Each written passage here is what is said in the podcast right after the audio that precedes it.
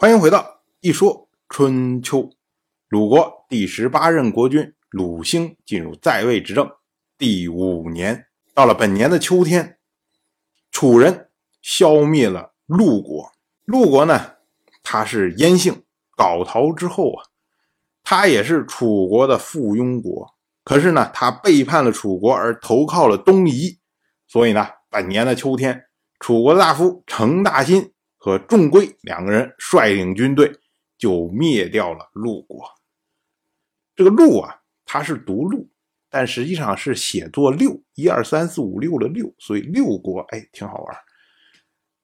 到了本年的冬天，十月十八，许国的国君许业去世。许业呢，是在三十三年以前继位，他和鲁国在当年就参加了手指之盟。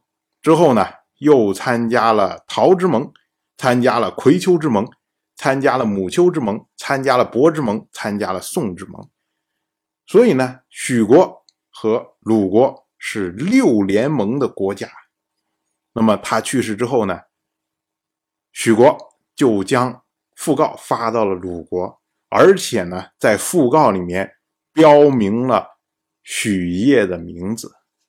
这个呢，也就是。将鲁国以同盟看待，那么鲁国呢，自然要予以回报。所以春秋记录这件事情为许南叶族，哎，也就是把他的名字就标上了。同样是本年的冬天，楚国的王子芈谢灭亡了辽国。这个辽国啊，它是一个姬姓国，据说呢是高阳氏八凯之一的庭坚之后啊。当时，鲁国执政大夫长孙臣听说了鲁国和辽国灭亡，他就感叹说：“皋陶庭间，没有人再祭祀了，德行不在，民众孤立无援，悲哀呀！”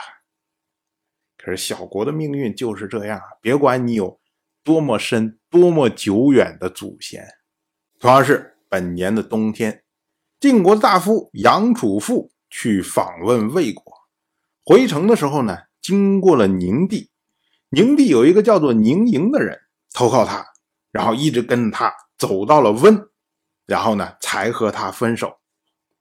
宁营回到家以后啊，宁营的妻子就很奇怪，就问他：“哎，你怎么回来了？你不是要跟着杨楚富去做一番大事吗？”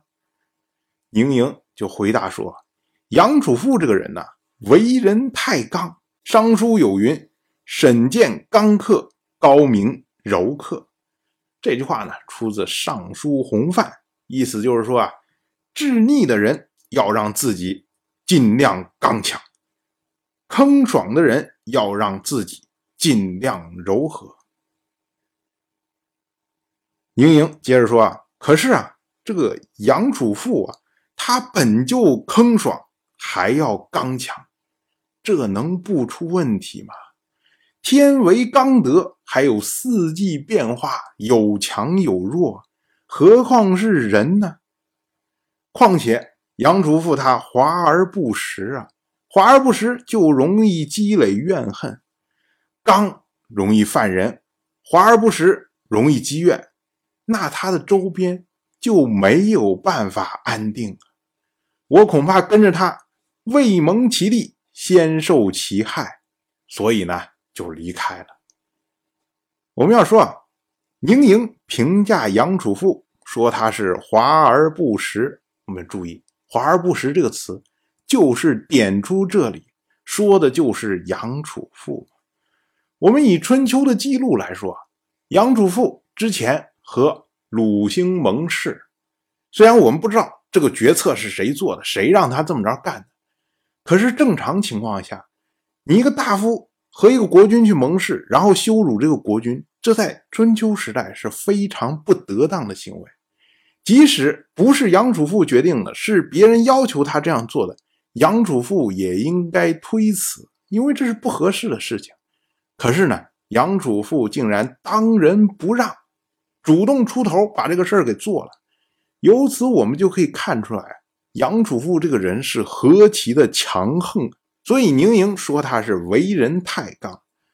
而杨楚富呢，他在知水的时候和楚军对峙，他用诈计让楚军退后，结果呢就宣称说楚军被我们吓跑了。这个是什么呀？就是你有战胜楚国之华，却没有削弱楚国实力之实，这就是华而不实啊！所以，我们说啊，宁宁仅仅是跟着杨楚富走了这么一小段路，就能够判断出来杨楚富的人品。从这个角度上来说啊，这人真是有知人之能啊！当然，我就这么一说，您。就那么一听，感谢您的耐心陪伴。